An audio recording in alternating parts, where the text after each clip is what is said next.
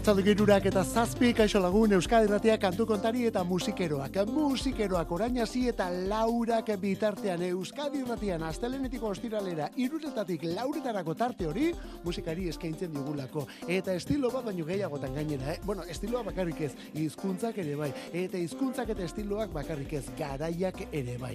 Bueno, bori, kantu kontari aritzen gara. Horretarako alde honetan Ola Zabaleta biok eta bestaldean zure bai, zure zaletasun eta zure iritzi, proposamen eta bestelakoekin. Horretarako WhatsAppa martxan daukagu eta zure iritzi hori ere bidali dezakezu. Zenbakia betikoa 6 sortzi sortzi 666 Non dira musikeroak hemen da kantu kontari.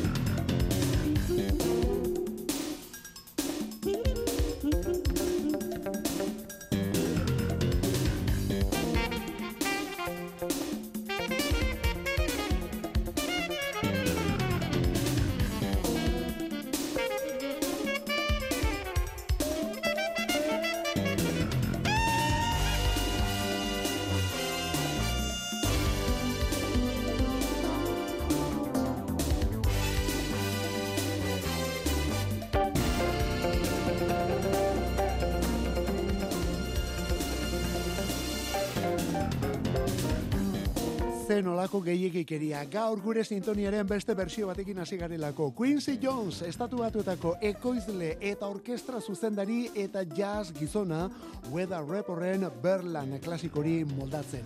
Lauro gehieta bederatziko Back on the Block diskokoa da bersio hau. Eta album horrek gaur hogeita amalau urte bete ditu. Hori dela eta taka ekarri dugu. Eta gaur berarekin abiatu gainera. Quincy Jonesen arrakasta gailurretako bada Back on the Block kantu bilduma. Urren urteko Grammy banaketan zazpi sari eraman zituen honek. Zazpi sari erraz esaten da, eh?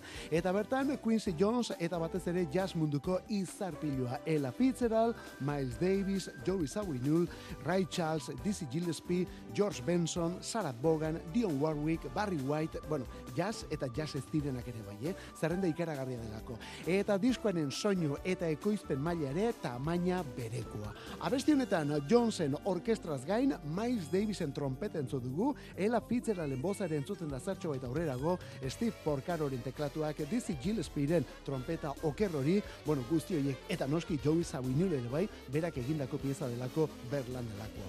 Bueno, besan bezala, Back on the Block diskoa, Quincy Jones, lauro gehieta bederatziko, azaroaren sortziko alde. Begira ze sarrera duen honek,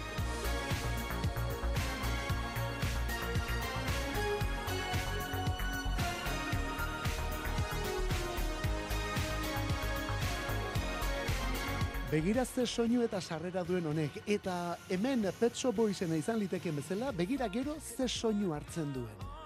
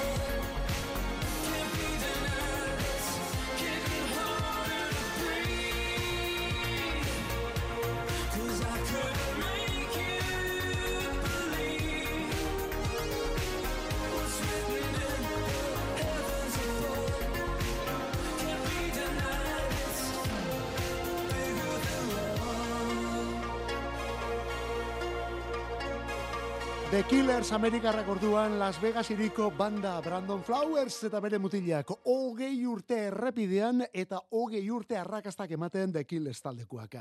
Bilduma disko batean pilatzeko momentua da. Arrakasta guzti horiek disko batean pilatzeko momentua. Eta hori da orain egingo dutena. Aurten abuztukoa da hemen jarri duguna besti hau Your Side of Town izenekoa. Hau da beren abestirik berriena. Eta hasi ba hori Petso Boys taldearen soinuarekin hasten da, baina gero bapatean Daft Punk soinu hartzen du. Eta erabat Daft Punk bilakatzen da kantu hau. berriena. Baina hau atera orduko esan zuen Flowers berak honekin bukatuko zela edo honekin bukatu zela orain arteko The Killers taldea. Beste zerbait egin nahi dutela hemendik aurrera. Beraz, botila honi kortxoa jartzeko momentua iritsi da.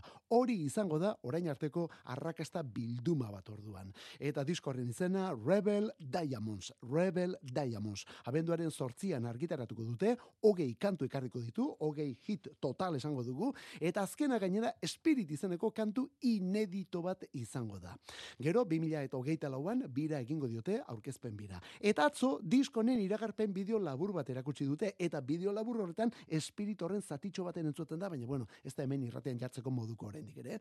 Bueno, ba, hemen, The Killers taldekoak, disko berria bildu malana, honen izena Rebel Diamonds. Eta Bon Jovi taldeko Richie Zambora gitarristak hitz egin du. Elkarrizketa bat eman dio People aldizkariari eta la esan du. Bon Joviren berrogei urteak direla eta berriz bueltatu beharra dagoela.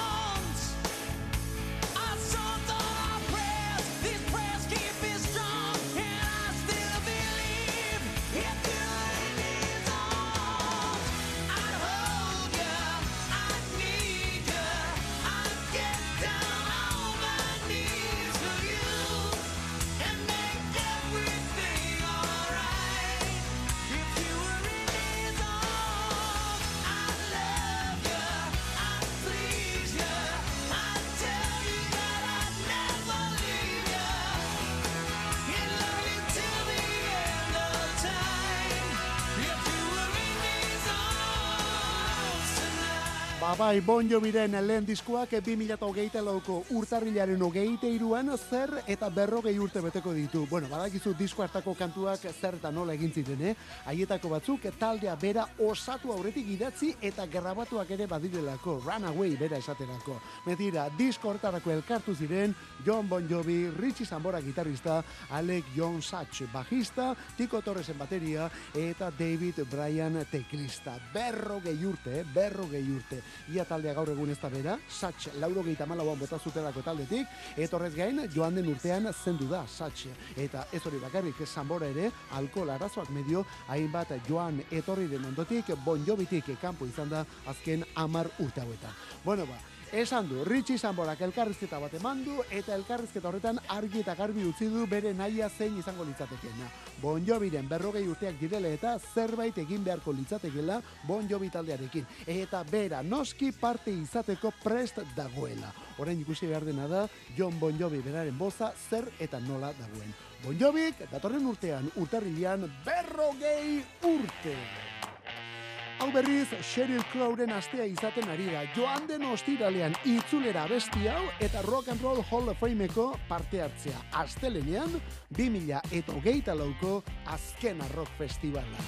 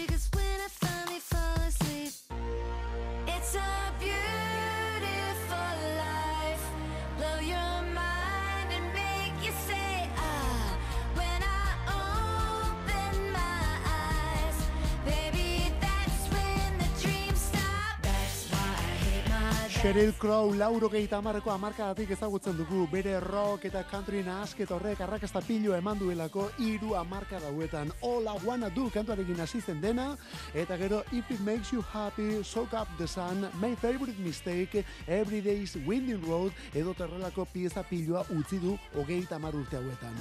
Orain disko berri iragarri du ordua Sheryl Crow, disko berria Evolution izenekua, 2000 eta hogeita lauko martxoaren hogeita bederatzirako iragarri du. Eta aurrera kinau berakutsi joan den ostiralean Alarm Clock izenekoa. Eta horrekin batera Rock and Roll Hall of Fame ere izendapena lortu duenez bertan aritu da zuzenean ostiralean. Eta gero astelenean azkena rock jaialdia lotu du berak. 2000 eta hogeita lauko ekainaren hogei, hogeita bat eta hogeita bian ospatuko da azkena gazteiztarra. Kartelburu Queens of the Stone Age eta Sheryl Crow bera. Eta gero horren ondotik, momentuz behintzat, arde Bogotá, PLT, The Pleasure Fuckers, Glenn Hansard, Olden Witches, Lendakaris Muertos, Chopet, Espalak etorrelakoak. Horiek momentuz daudenak, eh? Aste honetan, atzodanik sarrerak aurreko edizioren batean izan zaretonontzat erosteko aukera. Atzodanik sarrerak erosteko aukera, baina horretarako esan bezala aurreko edizioren batean izan direnentza bakarrik. Eta ostiraletik aurrera mundu guztiarentzat erosgai. Azkena, rock festivala gazteizen ekainaren hogei, hogeita bat eta hogeita bian. 2008an jaialdi horretan Queens of the Stone Age arrasatu egin omen zuen, gerora Iggy Popek ere bai.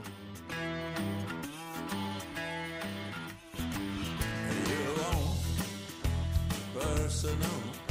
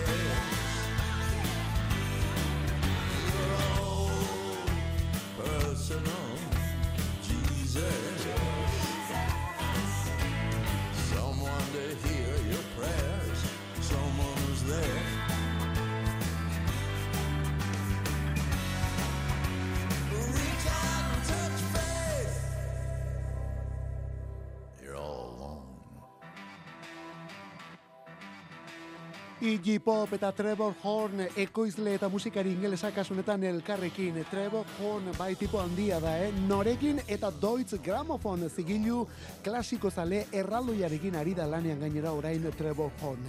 Eta urrengo disko ere klasikoz betea egin gomen dute, baina kontuz pop eta rock munduko klasikoz betea kasunetan. Azken berrogei urte hauetako klasikoak.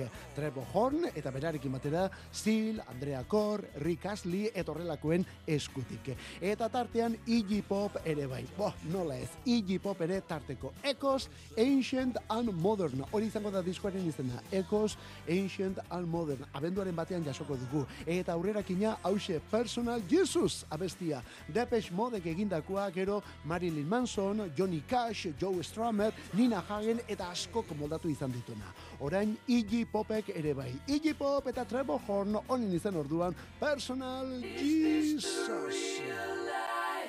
Wow. Eta honen inguruan bitxikeria bat. Peter Hines, Londresko argazkilari, idazle eta musika munduko pertsonaia bada. Hainbat liburu idatzi ditu eta argazkilaria den partetik hainbat erakusketa antolatu ere bai. Mila daratziren eta irurogeita magostetik laurogeita zeira Queen taldekoekin aritu zen, eta orain liburu bat emandu argitara. Queen Uncovered izenekua. Queen Uncovered, non taldearen ikusi gabeko argazki piloa eta zenbait kontu ere bildu dituen. Queen Uncovered liburu honen promozio bira egiten ari da elkarrizketak eta bestelakoak egiten, ezta? Bueno, ba, elkarrizketa horietako batean zer eta bomba bat bota du.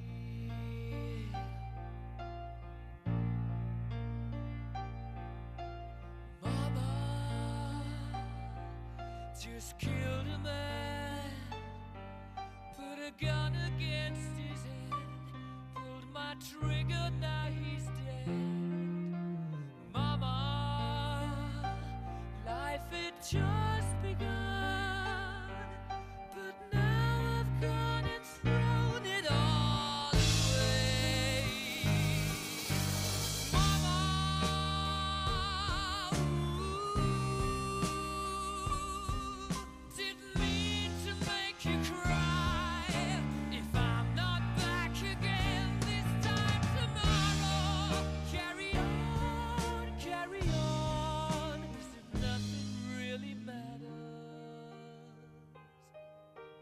Queen orduan, Queen eta irurogeita amabosteko ereserki handia Bohemian Rhapsody klasikoa. Bueno, beraiek bo rap deitzen omen zioten. Bohemian Rhapsody, bo rap orduan.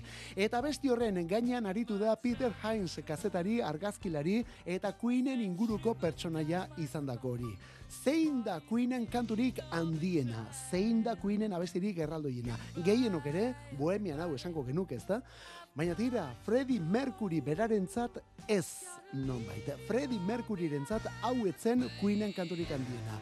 Bueno, eta hemen dago bomba, eh? Mercuryren ustez, Bere taldeak bazuelako irurogeita amabosteko borra ponen gainetik zegoen beste kantu bat, beste abesti bat. Onako hau! urrengo urtean jarriko gaitu. Urrengo diskoan ere bai, A Night at the Operatik, kasu honetan, A Day at the Races eragoaz, eta album horretan, Somebody to Love kantua, Freddie Mercury zenaren favoritua.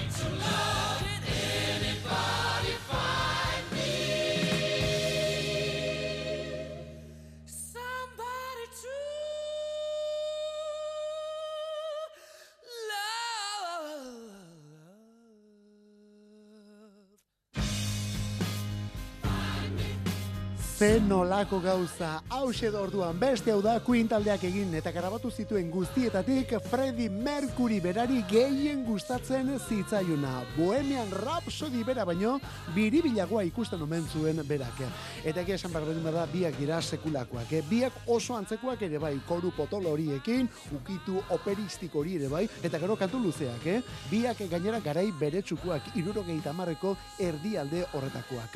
Bohemian egin zuten lehen bizi eta gero zanbari hau, baina bigarrena zen Mercury berari gehien gustatzen zitzaiuna. Eta hala esan du elkarrizketa batean, garai horretan beraietako batzen Peter Hines edo Peter Hines idazle eta argazkilariak. Queen Uncovered hori da Hines jaunaren liburu berria horren promoan orduan onelako kontuak ere bai. Hau da Freddie Mercury zenaren kantu favoritoa.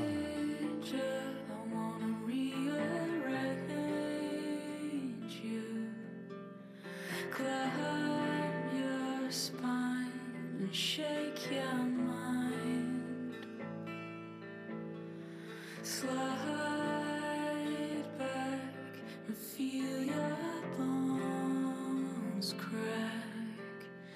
So sublime, turn to slime. Cause I see you,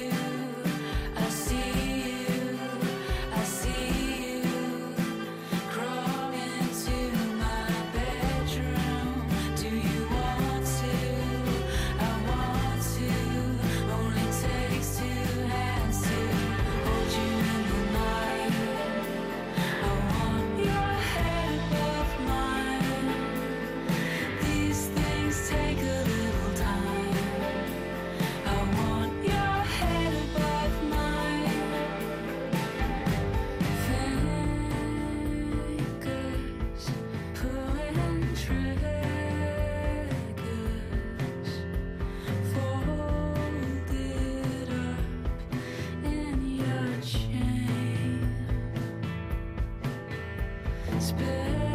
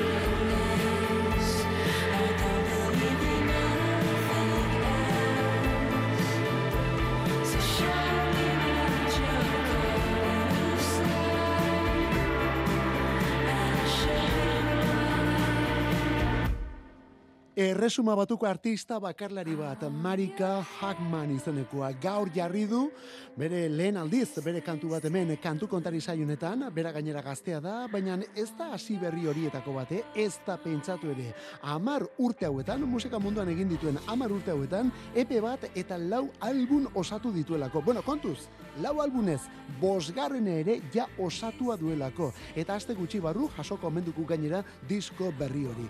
Urtarrilaren amabian alegia. Big Sai hori izango da bere izenburua asperen handi esango dugu. Eta horretaz da gainera berriz ere diskori, eh? aurrekoetan berriz ere, edo aurrekoetan bezala berriz ere hemen, barne ustuketa bat topatuko dugulako, maitasuna zarituko delako, maitasun ezaz, harreman hasiera eta harreman bukaerataz. Gizakiok eta gure sentimentuak azken batean. Marika Hagman, Marika Hagman hori da emakume honen izena, bere garaian, Clara Dele, Clara ez barkatu, Cara Delevin modelo ezagunarekin batera hasi zen musika munduan The Clementines izeneko talde bat zutelako bi emakume hauek. Orain bakarlari dabil eta honelako doinuekin. Diskoa Big Sai eta kantua berriz Slime. Dua Lipa, kantu berriarekin, kantu berriarekin Dua Lipa laizter.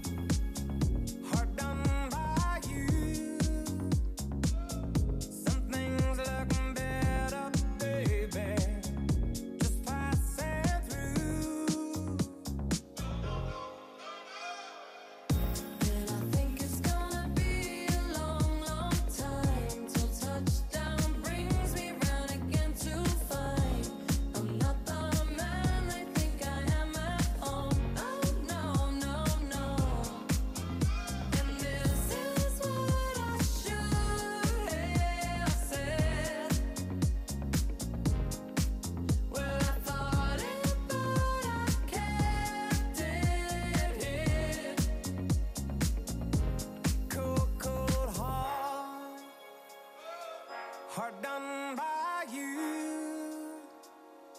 Something's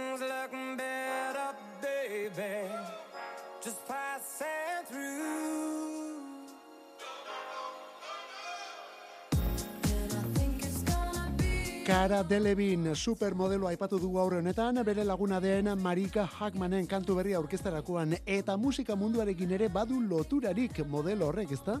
Modelo ospetsua eta musika munduarekin lotutakoa. Bueno, ba, egoera beretsuan datorkigun beste elemento bat, modelo eta musikaria. Dua Lipa kasu honetan. Bueno, berarekin batera, Dua Liparekin batera, Elton John eta Pino iruko australiarra ere bai. 2000 eta hogeita batekoa da Cold Heart bihotz otzo.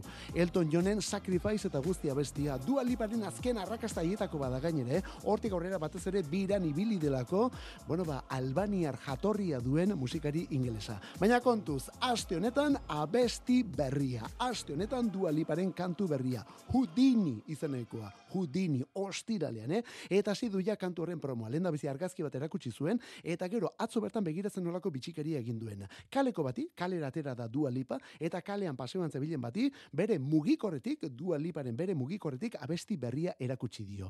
Hori, eta gero gainean kartela handi bat ere bai, non jartzen zuen. Congratulations, you are the first person to hear Dua Lipa's brand new song. Zorionak, zuzara, Dua Liparen abesti berria entzun duen lehen persona. Hori da hori promo egitea. Houdini kantu, eh? Ostiralean. Eta zer, eta Tame Impalak ekoiztuta gainera. Kantu kontari. Euskadi irratia. Musikeroen leioa. Musika bila bazabiltza, emaiguzu aukera bat. Iruretatik lauretara denetarik jartzen dugu. Garai bateko kasetaietan bezala, egungo streaming plataformetan dabiltzan kantu denak. Eta CD-ak eta viniloak, musikarik ez dadila falta. Kantu kontari. Astelenetik ostiralera Euskadi irratia.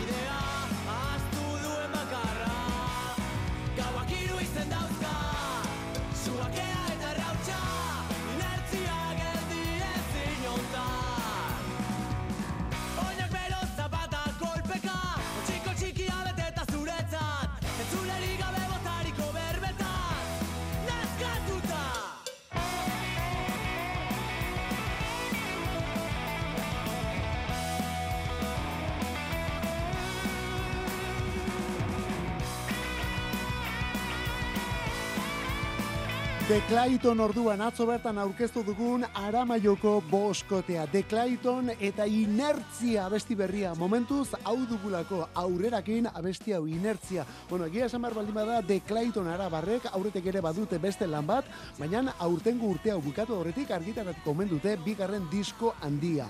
Over the Red Light, argi gorriaren gainean.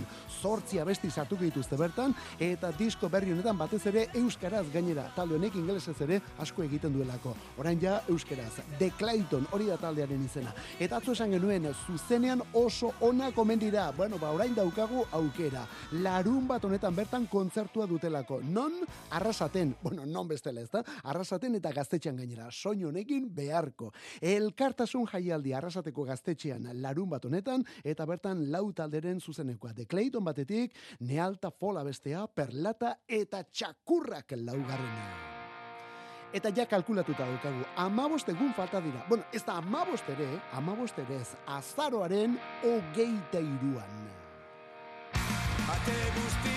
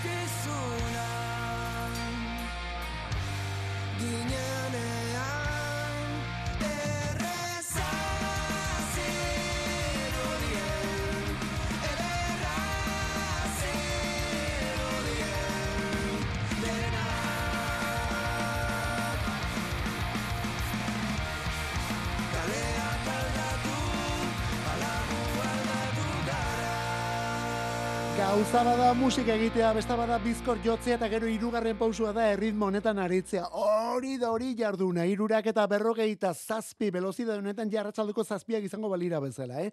Leiotikan jaun Andreok, leiotikan gehi gorka urbizu, leiotikan iruindarren zazpigarren iraupen luzekoa aurkezten ari garelako, etorkizuna ginenean izenekoa.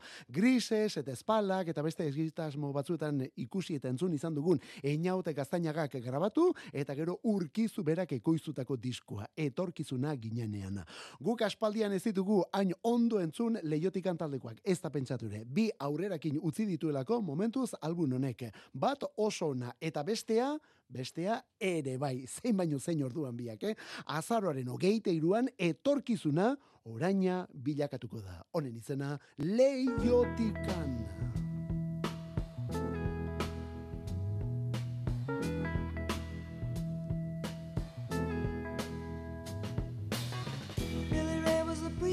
Son, and when his daddy would visit, he'd come along. When they gathered around and started talking, when Billy would take me walking. Out through the backyard we go walking. Then he looked into my eyes.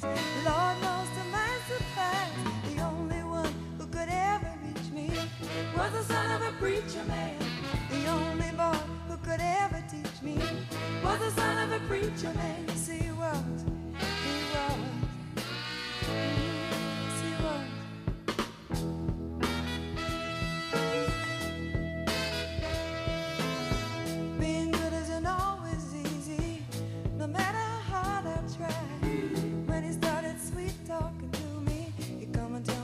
everything's alright.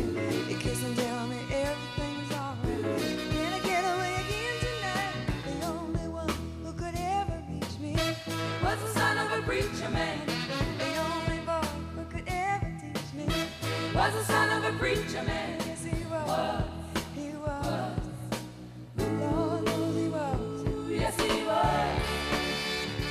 Abesti honek bat baino gehiagorentzat lauro gehieta malauko Pulp Fiction pelikula hori ekarriko du, eh? baina kontuz, honek gaur bertan zer eta berrogeita mabost bete dituelako hori baino asko zazarragoa da. Dusty in Memphis lan hortakoa. Gaur berrogeita mabost urte orduan single honek. Son of a Preacher Man abestiak. Dusty Springfield ingelesa mod mugimenduaren musa handia. Begira, Areta Franklini eskaini zitzaion honako kantu hau, baina bera Preacher Man horietako baten alaba zenez, ez zuen ondo ikusi berak kantu hori grabatzea. Eta ez ez esan omen zuen hasiera batean Areta Franklinek. Gero etorri zen Dusty Springfielden moldaketa. Honekin arrakasta eta horren ondotik Areta ere, ba, kantu bera berriz grabatzen orduan. Zer nola diren gauzak. Eta gero Tarantino, lauro geita malauan Tarantino Pulp Fictionen soinu bandarekin. Gaur honek berrogeita amabost, baina horren aurretik gaur irurogei bete dituena beste hau da. Dusty Springfield berriz ere urrezko honetan.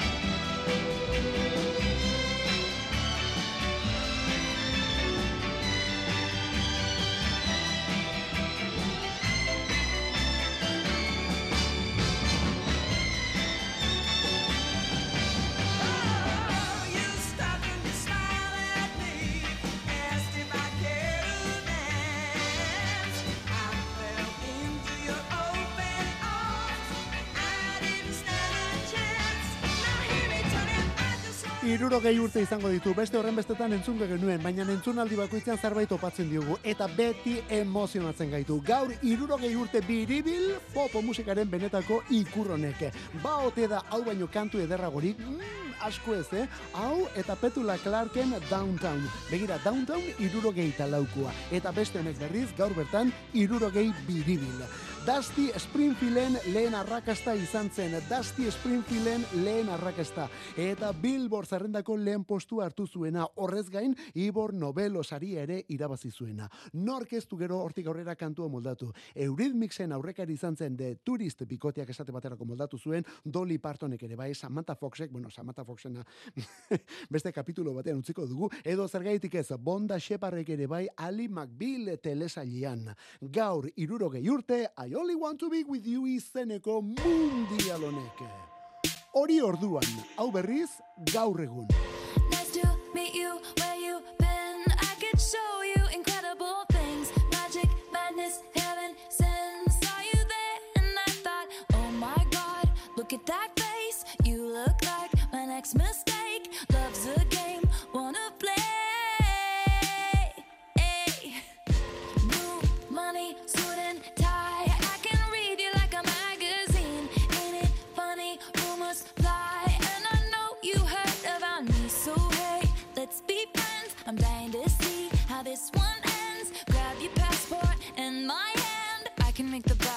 good for a weekend.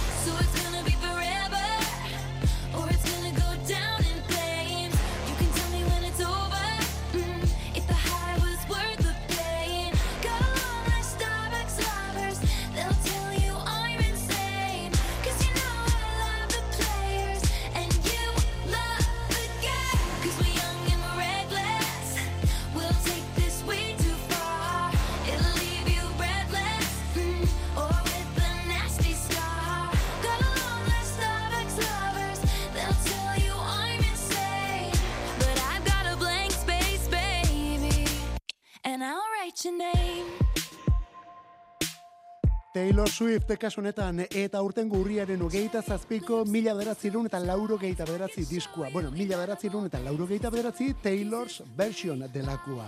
Album hau berez bi mila eta amalaukoa delako. Taylorrek hogeita bost urte bete zituen urte hartakoa. Baina eskubide arazoak medio Swift anderea bere abesti denak bergrabatu eta berriz argitara ematen ari da orain. Bi mila eta amalauko mila bederatzirun eta lauro geita bederatzi gainera bere diskorik importantena da. Pop garaia ireki ziona, arrakastara eraman zuena. Orduan oso oso arrakastatsua izan zen disko hau. Bueno, gerora ere bai, eh? Eta nola diren gauzak, aurtengo bersionek, hau da, aurtengo urriaren hogeita zazpiko, mila bederatzirun eta laurogeita bederatzi Taylor's version honek, aste betean, lehen aste honetan, aurreko benetan arrakastatxu horren marka ezerezean utzi du. Ezerezean aurreko marka benetan arrakastatxua. Taylor Swift, emakume honena, ez da pentsatu ere, emakume honena ez da normala. Mirua, irukote tolosar gaztea. Mirua gehi malakias elektronika eta dantza erritmoen errege azken urte hauetan. Euskal musika 2000 eta hogeita iruan. Goiz hiltzen dira ametsak. Alduguna egiten ari garenean Gure txanda galdu dugunean. Nekea gain hartzen duenean. Goizeltzen dira ametsak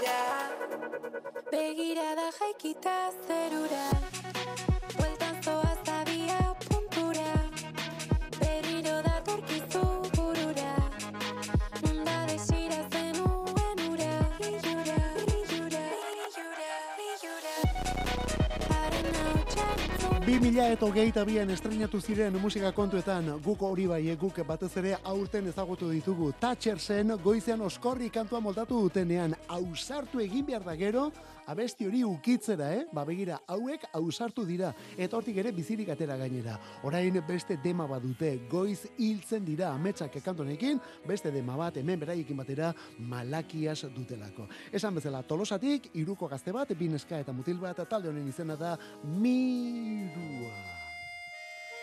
Eta gaur, bauri, gaurko kantuarekin despedida. Iru berrogeita emezortzi gure erlojuan, kantu kontari, musikeroak, euskadi ratia, ola zabal eta biok alde hontan bestaldean zu ere bai, zure zaletasun eta tartean besteak beste mezuak ere bai.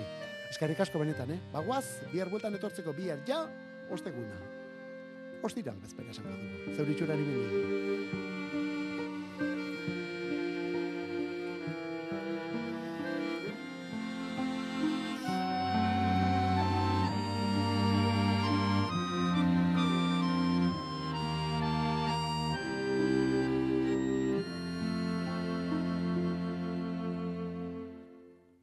Batzuetan Oalkabe Nostalgiaren beso gozotan Galtzen naiz eta ume itzuli aitonaren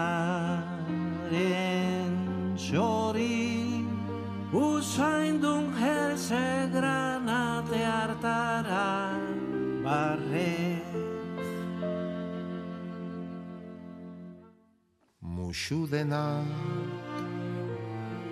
maitasuna betirako ziren garaira